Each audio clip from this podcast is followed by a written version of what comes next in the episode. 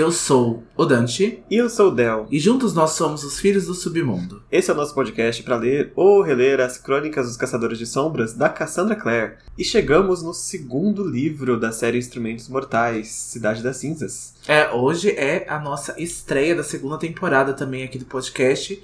Filhos do Submundo, como o Del disse, a gente vai ler aí todos os capítulos de Cidade das Cinzas. É, Cidade dos Ossos foi muito, muito, muito, muito bom.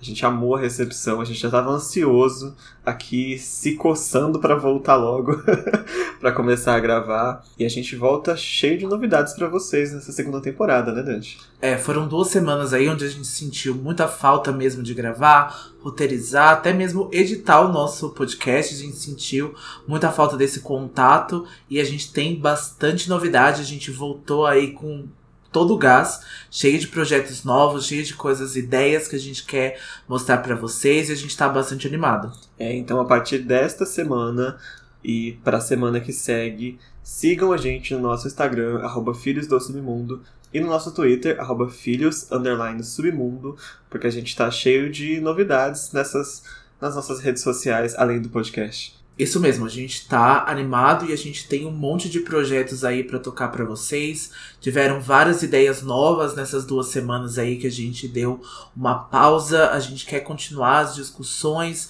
possivelmente aí no IGTV. A gente quer continuar conversando com vocês sobre alguns assuntos que não cabem aqui dentro do episódio, né? O que a gente passa brevemente. A gente quer também quer falar mais sobre a saga. Então, outros livros também a gente pretende. Então, a gente sabe que vocês gostam de outras sagas, que vocês também se animam com outros livros. A gente quer tentar abordar tudo dentro do nosso nicho, mas ainda assim a gente quer abordar mais coisas e né, manter mais conversas e mais contatos com vocês. É isso mesmo. A partir de agora a gente vai ter mais interações lá no nosso Instagram, a gente vai fazer um pouco mais de enquetes, vocês vão ver um pouco mais do backstage aqui, da nossa roteirização, de como a gente grava. Vai ver um pouco mais a nossa cara, porque vocês só escutam a gente. então fiquem ligados aí. E a gente começa essa temporada com uma mensagem de fogo muito legal que a gente recebeu lá no nosso Instagram. É, a nossa mensagem que a gente recebeu foi do Marcos Bernardo e ele disse que maratonou o nosso podcast em uma semana. Amou o mimo que foi o nosso podcast e ele perguntou se a gente vai abrir um grupo de discussão no Facebook. E a gente adorou a ideia e a gente quer justamente perguntar isso a vocês. Vocês gostariam de um grupo de Facebook onde a gente tivesse mais interação, onde a gente pudesse então discutir os capítulos a capítulos, onde a gente pudesse postar memes e realmente conversar e melhorar o nosso contato. É, a gente não tinha pensado nessa ideia antes, mas depois que ele deu, a gente achou super legal. Então, na semana que vem, vocês vão lá no nosso Instagram, podem ir no nosso Twitter e dizer pra gente se vocês têm interesse de participar de um grupo assim, que a gente pode começar a pensar em produzir esse grupo para que a gente possa interagir. A gente quer muito mesmo ouvir a opinião de vocês e conversar sobre a saga com outras pessoas que também são apaixonadas, né? Isso, lembrando que também não precisa ser necessariamente no Facebook, pode ser o Discord, o Telegram, pode ser algum grupo aí nas mídias sociais que a gente pode pensar e formular uma coisa legal. Então, Marcos, muito obrigado pela ideia e pela mensagem muito carinhosa, foi muito, muito bonita, a gente ficou muito feliz.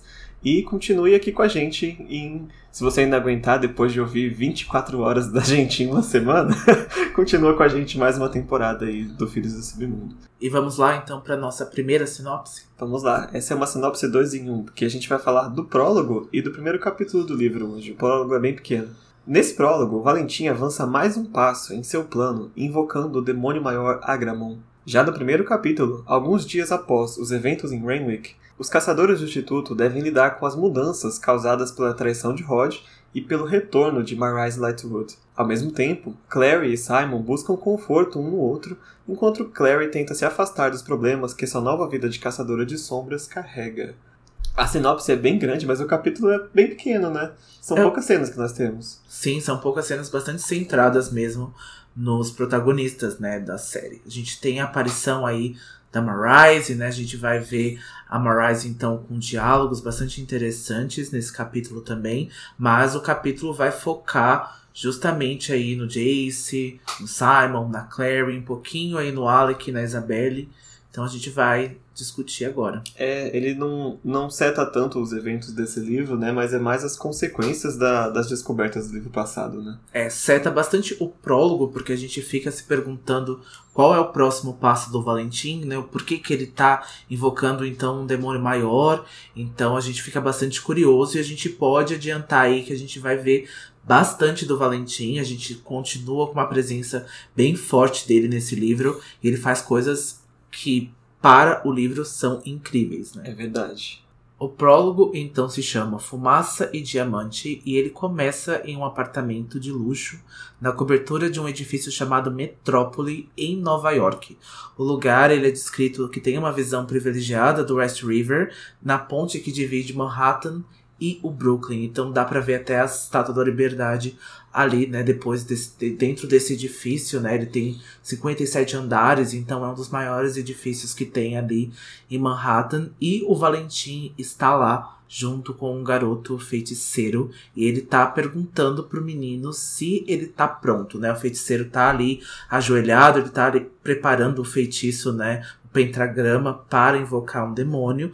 E o Valentim tá bastante impaciente. É, o Valentim não tá tão mal, né? Ele perdeu um castelo enorme que ele tinha no livro passado, mas ele tem uma cobertura num lugar muito privilegiado ali de Nova York ainda. Então ele não tá sem recursos de forma nenhuma. E esse rapaz que tá ali com o Valentim é um feiticeiro chamado Elias.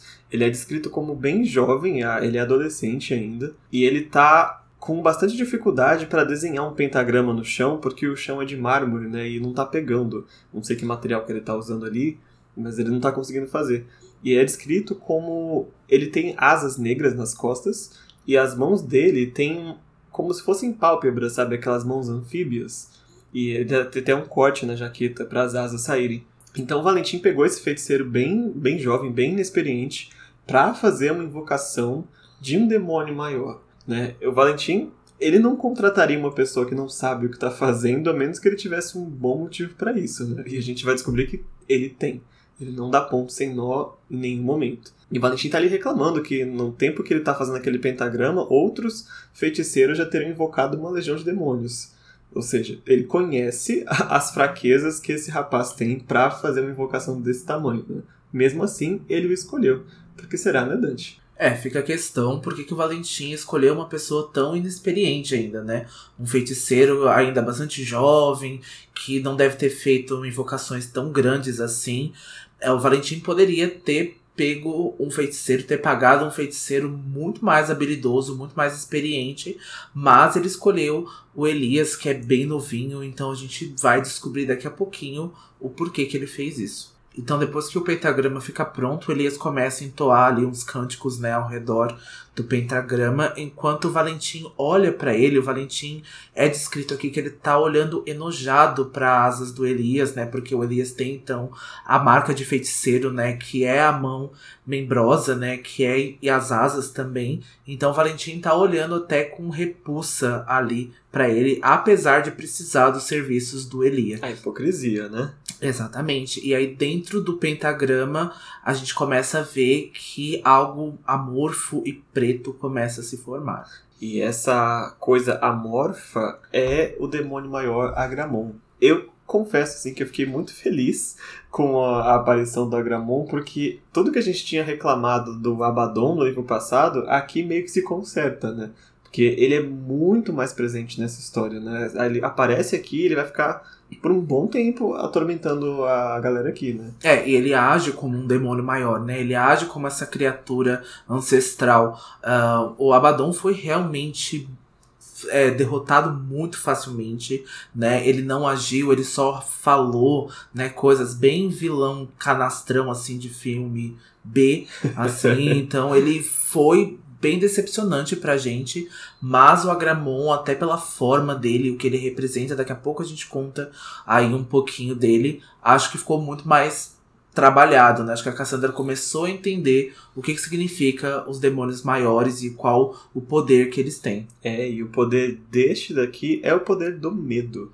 A descrição que a Cassandra dá aqui lembrou a gente muito do bicho papão, né? Lá na, na saga do Harry Potter, porque ele não tem forma ele assume a forma do medo do, da pessoa que tiver invocado ele.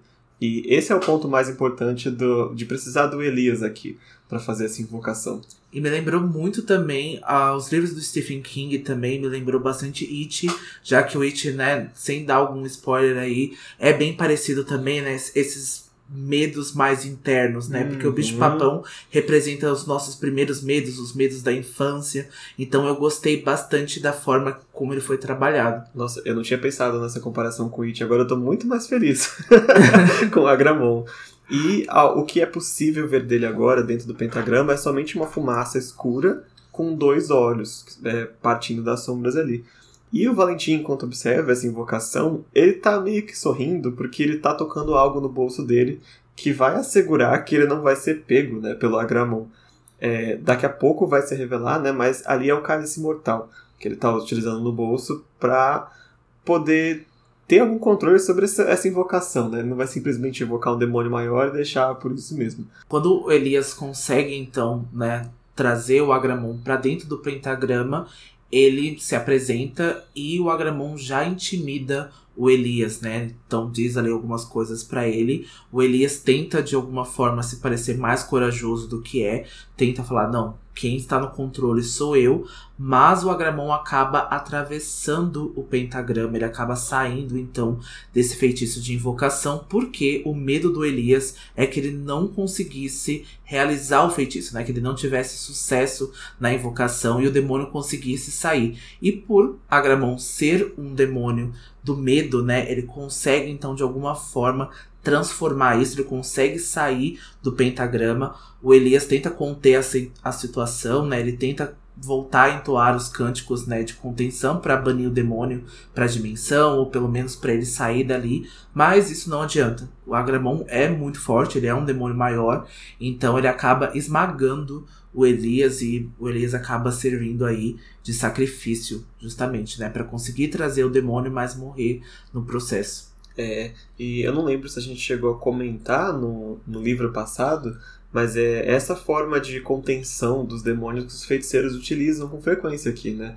Eles fazem um pentagrama no chão, alguns desenhos, algumas runas, e o demônio não pode sair daquele espaço, que ele, ele fica realmente contido ali dentro. Se eu não me engano, no primeiro livro não teve nenhuma invocação dessa, né? Não teve nenhuma invocação dessa, a gente vai ver depois qual, bastante invocações, não só de demônios, mas até dentro da mitologia, demônios são contidos às vezes dentro do pentagrama, às vezes com algum tipo de sal, algum tipo de pedra. Geralmente tem alguma contenção realmente para prender eles ali, porque nunca é de fato seguro invocar um demônio. É. E o Elias acabou provando isso. É, eu tava confundindo, porque, se eu não me engano, acho que é na série, né? Na primeira temporada que o Magnus invoca um demônio também, que fica contido e mostra os medos deles, né? Eu não lembro se era o próprio Agramon, eu tenho a memória desse episódio, mas é bem mais cedo, né, do que aqui nos livros. É, justamente, porque se você não me dissesse, eu não teria lembrado dessa invocação do, do Magnus, mas já como você viu os primeiros episódios mais recentes, eu vou acreditar no que você tá falando, é, porque eu não lembro. Eu acho mesmo. que quando até revela que o, o Alec gosta do Jace e todo mundo vê. É uma forma um pouco diferente, mas eu acho que pode ser o Agramon também, eu não lembro mesmo. Se alguém lembrar, por favor, comenta lá no nosso Instagram, porque eu realmente não lembro mesmo.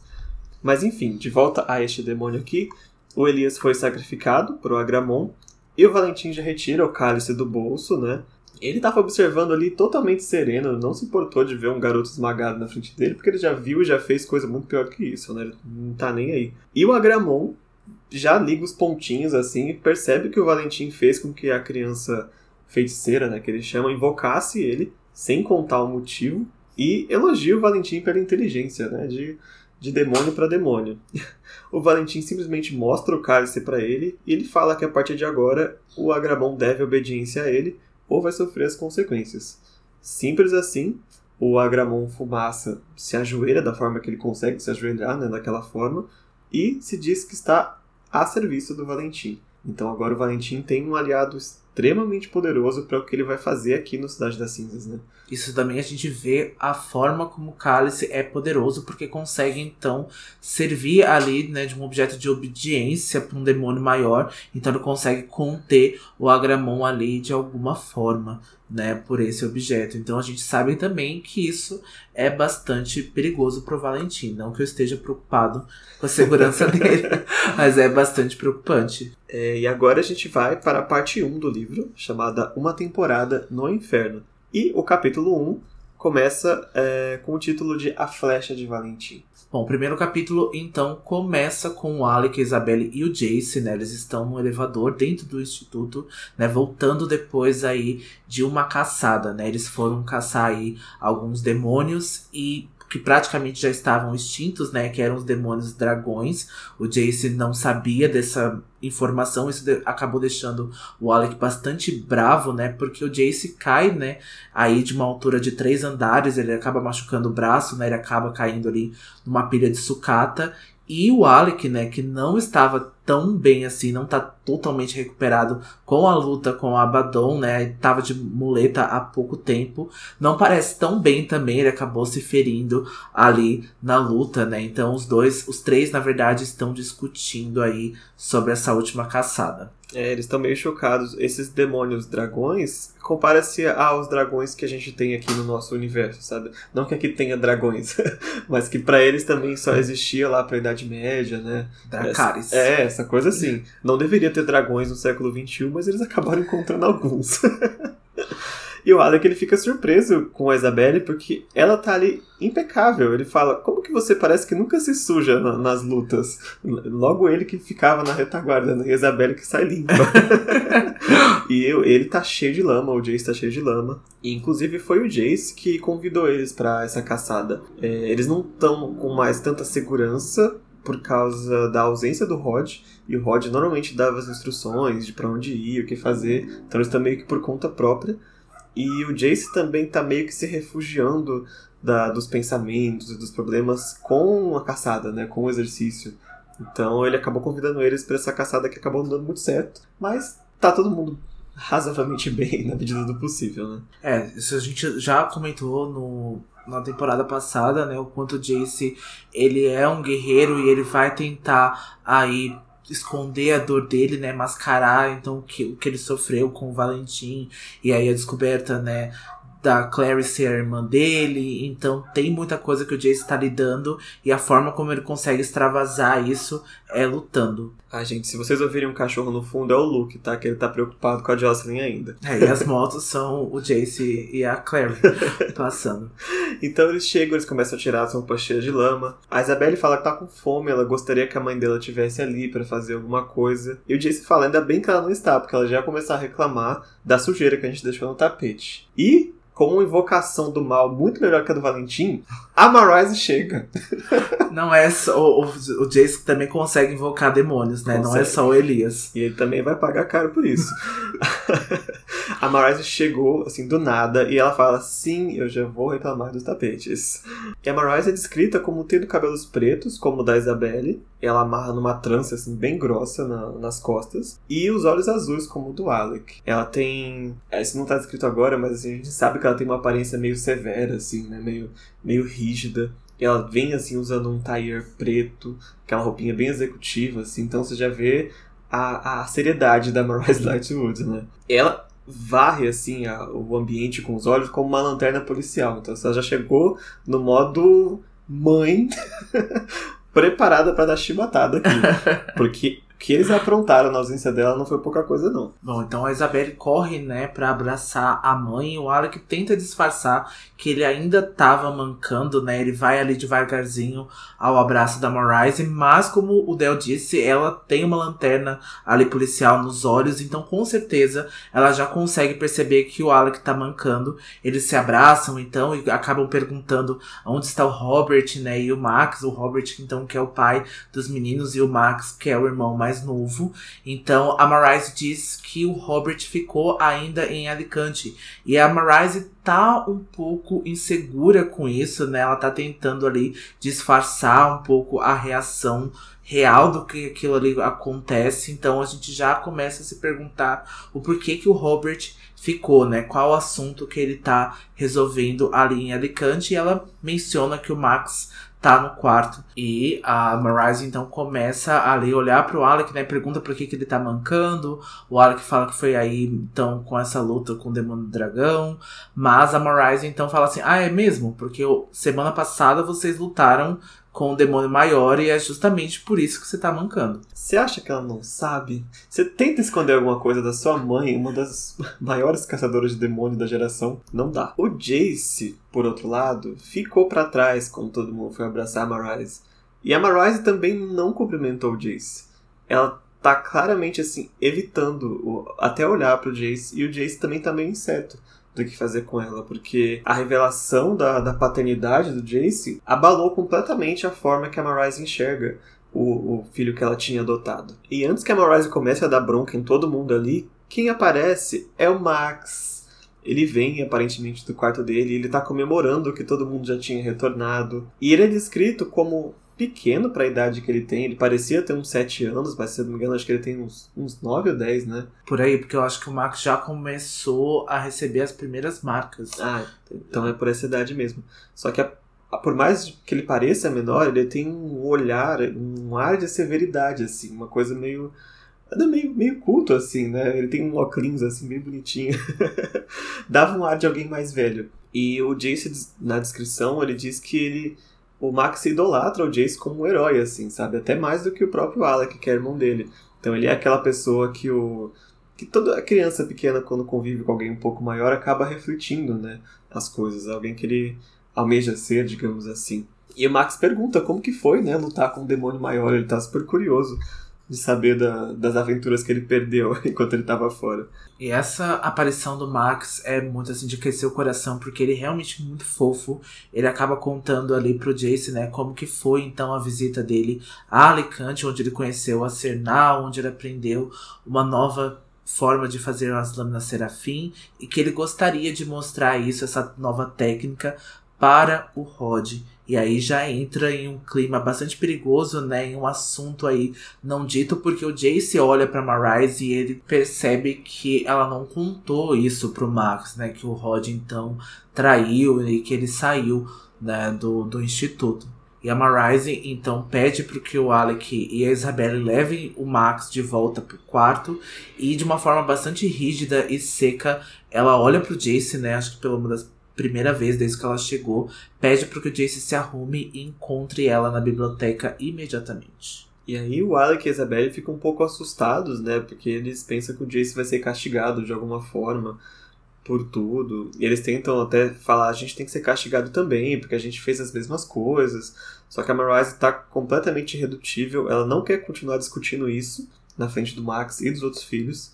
E ela diz que não, que eles não fizeram exatamente as mesmas coisas. E é justamente nessa diferença que o Jace vai ter alguns problemas com a Rise agora, né? E agora a gente vai ter uma mudança de perspectiva porque a gente vai acompanhar o Simon e a Clary. A Clary tá ali passando um tempo, né, na casa do Simon, ela ficou bastante dias ali né? Ela acabou se juntando mais com ele depois que a mãe ainda tá no hospital, né? Ainda ela tá naquela situação que ela tá entubada, o Luke tá, né, a, ali fazendo companhia para Jocelyn, né? Então, o Luke não sai de perto da Jocelyn desde o que aconteceu, desde que foi lá, né? Então, que a Jocelyn foi encontrada em Rainwick.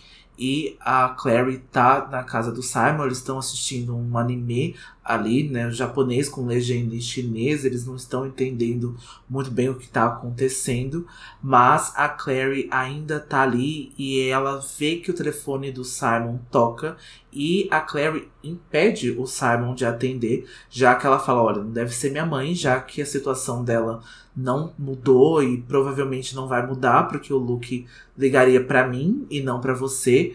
E ela até pensa que poderia ser o Jace, mas a Clary também não ligou pro instituto desde o que aconteceu ali, né? A, a Clary foi, né, pro final do livro lá para levar o Jace até a Jocelyn. Mas desde então, a Clary não tá muito conectada, né? Tanto com os assuntos aí dos Caçadores de Sombras e com o pessoal do Instituto. É, depois da, dos choques né, que ela teve, ela escolheu se conectar o máximo possível com a vida antiga dela, né? E acho que tá próximo do Simon e assistir TV e ficar né, de boa assim com ele, acho que é o mais próximo que ela consegue se afastar da vida de caçador, né? Então ela realmente não procurou o Jace mais, não procurou os caçadores, só tá em contato com o Luke, né, por causa da mãe dela. E aqui a Clary lembra de como foi essa parte que o livro não contou, né? Depois que ela levou o Jace para ver a Jocelyn, na esperança de que se ouvisse a voz dele, ela levantasse ou ela tivesse alguma reação. Só que ela não teve. E o Jace ficou irritado, depois a Clary ficou irritada, e eles discutiram ali, né, na frente do Luke e da Jocelyn acamada. E o Luke, naquele momento, até comenta que é a primeira vez que ele viu eles agindo como irmãos de verdade, né? brigando como irmãos de verdade. O que deixou a Clary ainda pior.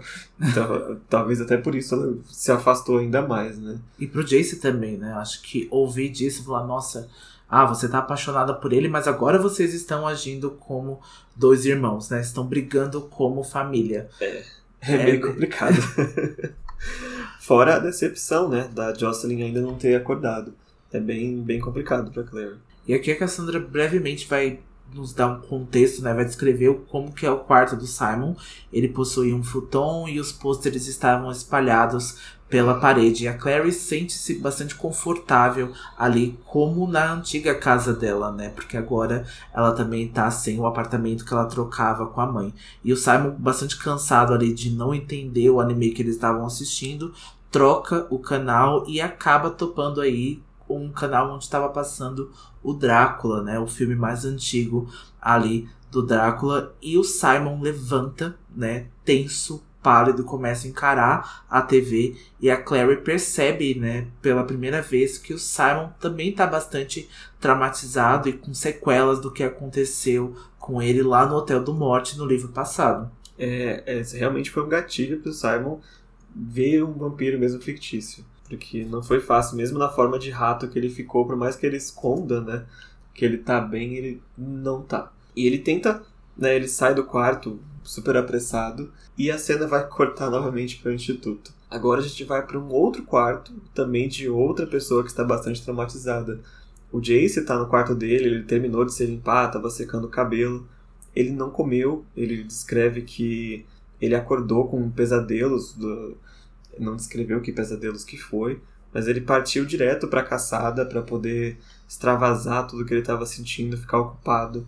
Ele até desejava agora poder tomar um dos chás que o Rod fazia, que tirava a fome, né, quando se tomava, mas ele mesmo tá indo para a estufa e tá misturando ervas por conta própria, mas não consegue ainda reproduzir, né? E novamente dando a entender o quanto o Rod era fundamental aqui no instituto, né, para todo mundo. Três vezes, né, ele é mencionado é. e aí até com um pouco de nostalgia e saudade, né? Realmente a perda dele foi sentida por todos eles. É, ainda mais uma perda por traição, né?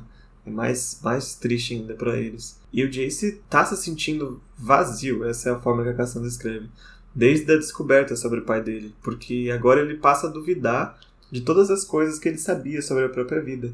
Eu lembro em algum momento no, nos episódios passados a gente comentou que o Jace ia passar pelo que a Clary passou também, né? De não reconhecer mais o próprio passado e não saber qual era a verdade, qual não era a verdade sobre como ele foi criado, né? E agora ele está encarando isso e talvez até pior, né, do que a Clary descobriu. É, porque né, os traumas que o Jace teve na infância, né? Ele não teve nada, uma infância feliz, né? Assim, foi bastante traumática. O Valentim era um pai abusivo para ele, né? Mas mesmo assim, o Jace sente de alguma forma uma conexão, um amor. Isso vai ser questionado o tempo todo pro Jace, isso vai ser confrontado para ele e ele vai reagir de uma forma bem distinta da Clary, bem diferente da Clary. Jace tem uma forma bem diferente de agir mesmo, de como que ele vai encarar tudo isso. Então não é fácil pro Jace, assim, é bem tortuoso o caminho dele por esse livro e pelo próximo também, eu posso dizer. É, eu também concordo. Eu acho que o caso dele com o Valentim é complicado por dois motivos, né? Porque, primeiro, é descobrir que uma pessoa que ele, de certa forma, amava é a pior pessoa do mundo, assim, para os caçadores de sombras. É tipo Adolf Hitler. É alguém terrível. E também é esse amor que veio de, de agressões, né? E veio de, de certa forma, torturas. Então é um sentimento que, assim, é difícil até de, de de categorizar o que é, né? O que, como ele sente ainda afeição por alguém que maltratava tanto ele. Né? Isso Não é muito legal. Isso é uma discussão que eu acho que a gente até pode abordar no nosso IGTV, porque é uma discussão de como que fica as famílias, né, de pessoas que são psicopatas, porque a gente precisa humanizá-las, né? A gente precisa também saber que uma viúva ou uma pessoa que vai pra guerra, como que ficam as mulheres ou as pessoas que estão em linha de frente. Sempre a gente precisa humanizar essas pessoas e entender que a família que fica é que é realmente que vai encarar essas coisas e que vai precisar confrontar isso de formas bastante horríveis até. É, é difícil descobrir que um parente seu é uma pessoa horrível, né? E por acaso a Marise tá passando pelo mesmo processo agora. Porque ela não sabe o que o Jace é. Né? Ela descobriu, ela sente que ele é quase como, vamos dizer, um parasita infiltrado pelo Valentim. Né? E é um filho que ela criou por agora sete anos, então ela também tá muito confusa. E a Marise conhece, né, as armas que o Valentim usa. A Marise, de certa forma, foi uma arma do Valentim, né? A Jocelyn foi uma arma do Valentim, o Luke também. Então ela sabe as manipulações e as coisas que o Valentim pode fazer com alguém que é o filho dele. Então é bastante triste, né? Porque ela enxergou, ela criou ele como o filho do Michael. Então, pra ela, agora, 10 anos, ela também tem que confrontar que, olha, esse é o filho aí de um cara que eu servi, de um cara que eu era fiel, mas que é horrível pra esse mundo e tudo que ele representa é tenebroso. Então depois que o Jace se apronta ali, né, ele vai dar uma última olhada no pedaço do espelho, né, que foi destruído quando o Valentim atravessou lá em Raywick e ele vai olhar o espelho, ele não consegue ver tanto ali, né, ele consegue ver pedaços de Idris, mas nada mudou tanto assim, ele não conseguiu saber o paradeiro do Valentim e nem alguma informação, até porque o Valentim está em Manhattan, né, e não em Idris. Então ele parte então pro encontro com a Marise e o Jace se lembra, né, ele tá bastante questionando, tá lembrando que os Lightwoods nunca aplicaram castigos corporais no Jace. E isso é completamente diferente da criação do Valentim, né? Porque o Jace até descreve que o Valentim arrumava jeitos de castigar o Jace, arrumava jeitos de bater, torturar ele quando ele era menor. E quando o Jace vai até o instituto, né? Quando ele acaba então se mudando para o instituto, ele se lembra de procurar cicatrizes no corpo a- após a morte do pai para se lembrar dele. Então ele vê que essa é uma memória quase que deturpada e afetiva, né? Porque o que ele lembra do pai são os espancamentos, né? São as agressões. É uma forma muito física de descrever as cicatrizes que o Valentim deixou e essa certa afetividade que o Jace tem, apesar de tudo isso, né? É, era o pai dele e foi assim que ele cresceu e é assim que ele acreditou que o amor era, né? É surpreendente como ele não se tornou uma pessoa agressiva para com as pessoas, é muito da natureza do Jace não ser assim, porque ter passado por isso, né, e não ter se transformado num monstro foi bastante difícil para ele, né? Então o Jace chega na biblioteca. Se vocês lembrarem, a última vez que ele teve aqui foi quando ele foi sequestrado pelo próprio pai. Já não é um lugar fácil de se entrar, né? E a Marise está sentada na cadeira que era do Roger antigamente. Ela até se assusta quando o Jace entra, ela tava ali pensativa também, ela tava tomando um, um cálice de vinho. E quando o Jace chega, ele já pergunta para ela se ela se lembra de uma música que ela cantava pro Alec, pra Isabelle quando eles eram pequenos e quando eles estavam com medo do escuro. E ele conta que do quarto dele ele conseguia ouvir ela cantando essa música para eles, só que ela nunca cantou para o Jace.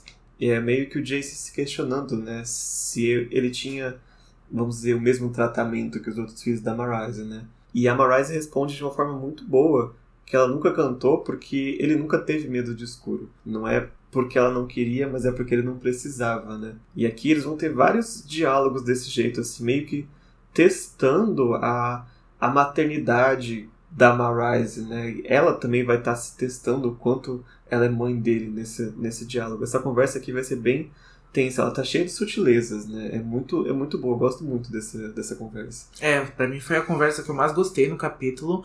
Eu senti que o Jace tá bastante vulnerável também, né? Lembrando ali da primeira infância, né? E o Jace até fala, eu, eu tinha 10 anos Claro que eu tinha medo do escuro, né? Então ele aparentava não ter. E a gente sabe que o Jace é bastante competente ali na hora de esconder as emoções e de fingir o que ele não estava sentindo. Então a forma porque ele talvez não queria incomodar ou talvez não queria parecer menos corajoso do que era. Então por isso que ele não pedia para ela cantar para ele, mas ele sim sentia medo do escuro. Hum. Então a Marise pede, né, pro Jace se sentar ali, chamando ele de Jonathan, e a Marise não perde tanto tempo porque ela vai começar a confrontar o Jace, né, e pergunta para ele quanto tempo ele sabia que o Valentim era o pai dele. O Jace responde que ele soube exatamente quase no mesmo tempo que a Marise soube, mas a Marise não tá acreditando muito nisso, né? Porque ela fala, nossa, como você não conhecia o seu próprio pai, né? E aí o Jace fala, olha, nunca vi uma foto do meu pai,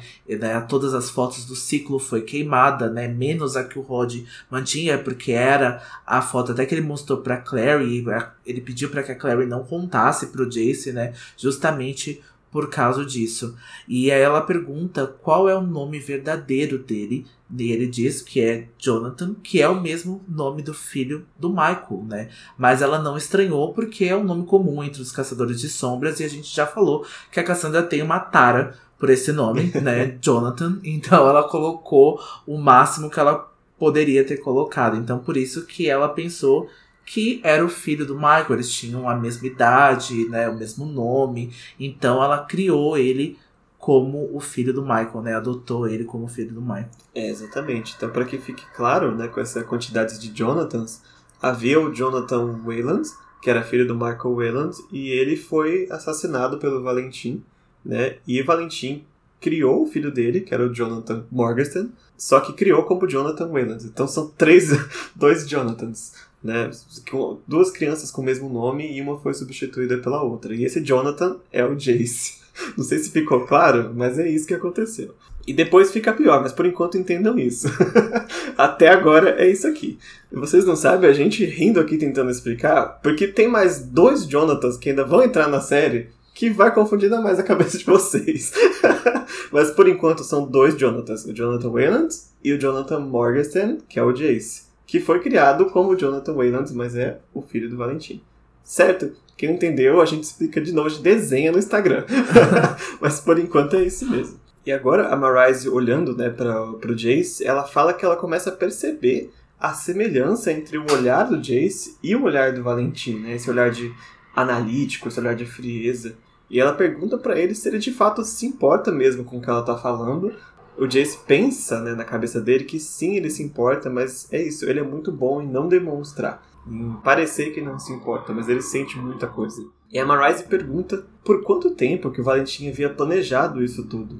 Então, na cabeça dela, o Jace foi plantado ali, aos 10 anos de idade, no Instituto de Nova York, para algum motivo escuso do Valentim. E nesse ponto da história que a gente tá, a gente não tem certeza se de fato o Jace não foi plantado mesmo, né? A gente não tem como saber, porque, de novo, né, o Valentim planeja as coisas com muita antecedência e de forma bastante escusa, como o Del disse, né? Agora ele tá invocando o demônio maior, então a gente sabe que ele poderia ter plantado o Jace ali, né? Porque ele fingiu a própria morte exatamente por motivos dele também. Então ele colocar o Jace ali, né, em Nova York, com as pessoas que tiveram próxima do ciclo e tiveram próximas ao cálice, ele sabia justamente que ali era um caminho que ele poderia tomar. E ele deixou claro, uns dois capítulos atrás, que era sim a intenção dele que o Jace terminasse com Robert e Amarise. Então ele queria que ele ficasse aqui. Agora, por quais motivos, até então a gente não sabe, né? Nesse capítulo a gente ainda não sabe. E nem Amarise. Por isso que ela tá tão confusa. Mas o Jace tenta convencer ela falando que ele é a mesma pessoa que ele foi nos últimos sete anos. Ele não tinha como fingir ser uma pessoa diferente por tanto tempo.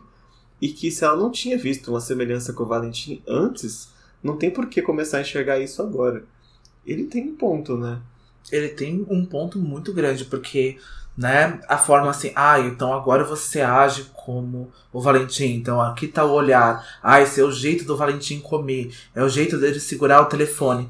Não acho que seja desse jeito, uhum. né? Então acho que a Marise também tá bastante traumática, né? Ela também tá pensando bastante. Então o que o Valentim também fez até ela, porque ela vai explicar daqui a pouco, né? Que ela então se libertou né, do, do, do Valentim, mas eu acho que ela tá enxergando ali coisas aonde não tem, porque o Jace continua sendo o mesmo, mas eu acho que a Marise também tem um ponto bastante válido, né, de exatamente ver o Jace como uma arma que pode ser usado pro Valentim usar quando ele bem entender. Porque o Valentim pode justamente usar essa veia da paternidade, pode justamente usar isso da família, né? Puxar para esse lado do Jace que é tão importante para ele. É, como ele já tentou, né, lá em Renwick.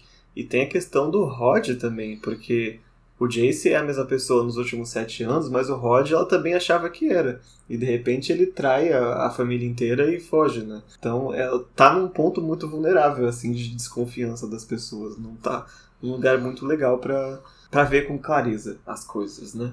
E, e principalmente agora, ela pergunta para ele é, que se, se ele nunca percebeu de que todas as vezes que eles descreviam o Michael Wayland não parecia com a pessoa que criou o Jace.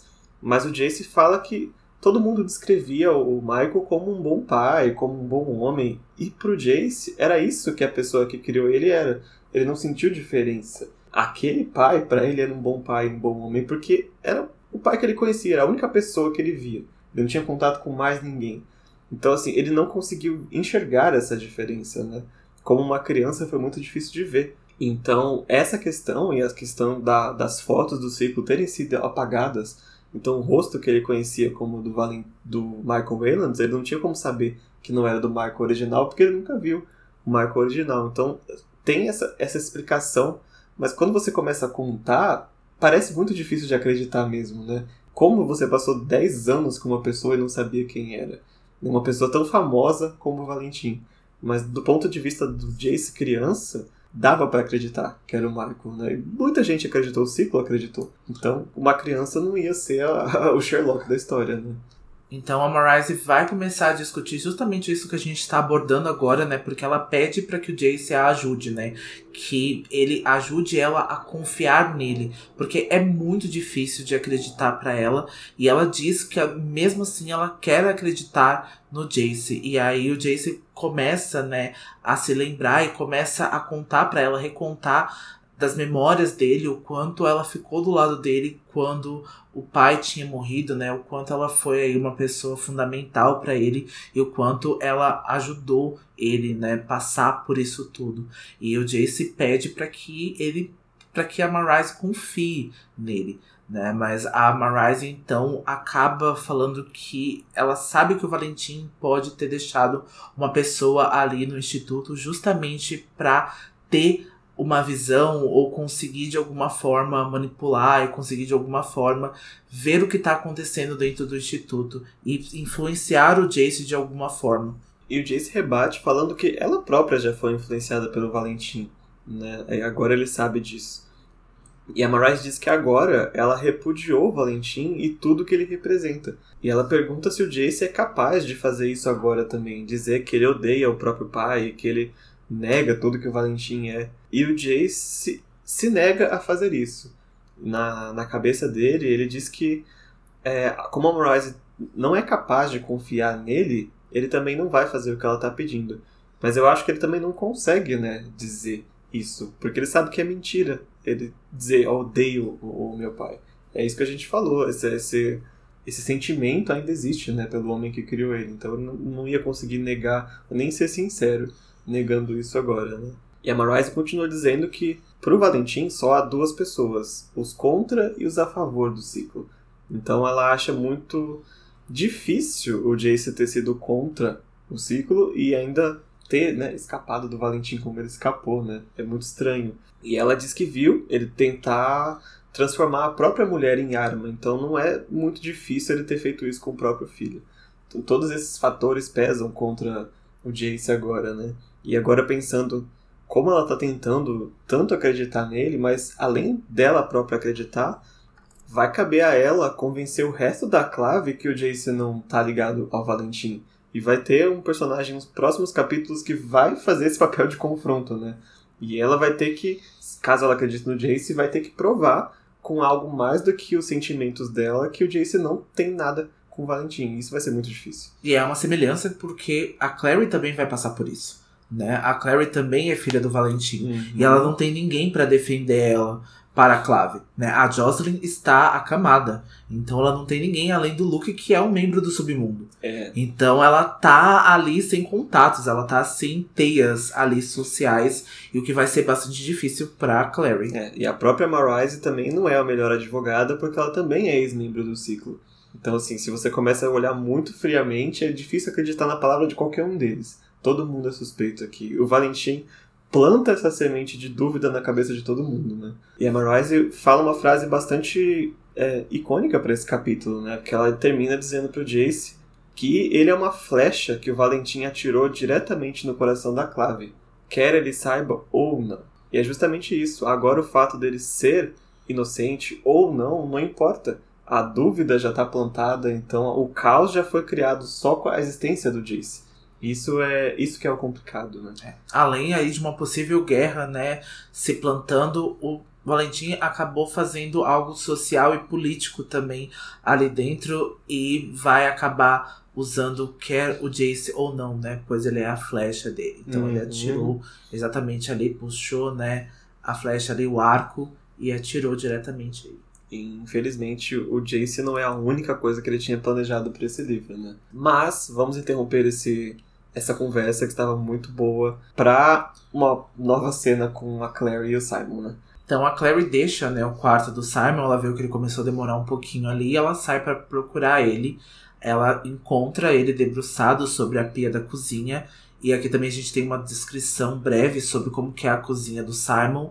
E que tem várias fotos ali, desenhos né, dele e da irmã mais velha do Simon, que é a Rebecca. A gente vai ver também a Rebecca aparecendo aí, tendo pequenas aparições aí de acordo com os livros. E a Clary, ao olhar para ele, ela pensa que o Simon havia emagrecido, né? Mas ela até acaba se perguntando porque ela vê o Simon com tanta frequência e ela não consegue sentir tantas transformações assim no físico dele. E o Simon tá ali suado, ele tava com os cabelos grudados e ele tá bastante mal depois que ele viu a cena ali do filme, né? Então a Clary tá bastante preocupada ali com ele. É, e o Simon pergunta meio que o óbvio, né? Se ela não lembra da noite no Hotel do Morte. Porque, né, é claramente isso que tá incomodando ele. E a Clary fala que se lembra daquela noite meio que como um borrão, assim. Ela lembra de ver o Jace, o Jace resgatando ela. E os rostos pálidos dos vampiros, né, do, no saguão do hotel. E o Simon pergunta também se ela tá notando alguma diferença nele agora. Então ela para pra olhar e ela descreve pra si, assim, que ela tá vendo ele um pouco mais confiante na forma de agir, na forma de falar, na postura. E ela até pensou que o fato dele ter matado um demônio maior deixou ele assim, né? Mas tá notando um, uma cer um certo olhar de introspecção no Simon. Então, claramente tem algo diferente.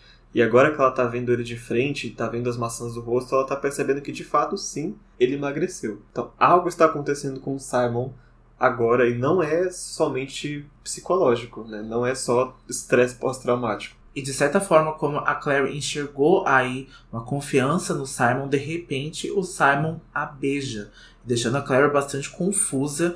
E com a confusão, ela não afasta o Simon, né? Eles acabam trocando ali um beijo que acabou deixando a gente meio chocado porque os dois, de certa forma, ressignificaram a amizade deles, né, no livro passado. E a gente não viu isso surgindo desta forma, né? E da Clary recebendo esse beijo, né? E não afastando o Simon. Mas a gente sabe que ela também tá bastante traumatizada, né? E depois de ter se apaixonado pelo Jace, ter descoberto que ele é irmão, talvez a Clary tenha pensado que ela deva seguir em frente, né? E com o Simon, que é a pessoa mais próxima, ela acabou então aceitando isso. Mas os dois são interrompidos ali logo, porque o telefone toca. O Simon então vai atender e é a Isabelle, né? E ela pede pra falar diretamente com a Clary. E a Claire atende, ela pergunta o que que houve. E a Isabelle pergunta se o Jace estava com ela. E a Claire fica, ah, não fala com o Jace há muito tempo. E a Isabelle conta que o Jace havia desaparecido. Algo acontece entre a conversa com a Rise e esse momento, o Jace sumiu. E é com isso que a gente encerra o primeiro capítulo do Cidade das Cinzas. É, então a gente não sabe, né? Porque como o Del disse, foi aí em algum momento, né? Como que o Jace reagiu depois dessa conversa com a Marise, então ele some do instituto e a gente agora vai precisar saber onde é o paradeiro dele, né? Onde, os Jay, onde o Jace está. É, e agora já deixa um setup assim do que a gente vai encarar nesse livro, que é as consequências para todos eles, né, das ações do Valentim. Todo mundo vai ter que passar por alguma coisa. Essa questão do Jace é central no livro agora, né? Praticamente o que a Clary foi no livro passado, ele vai ter que passar agora e é parte do plot central. E esse relacionamento do Simon com a Clary também, a gente vai passar um tempo lidando com isso.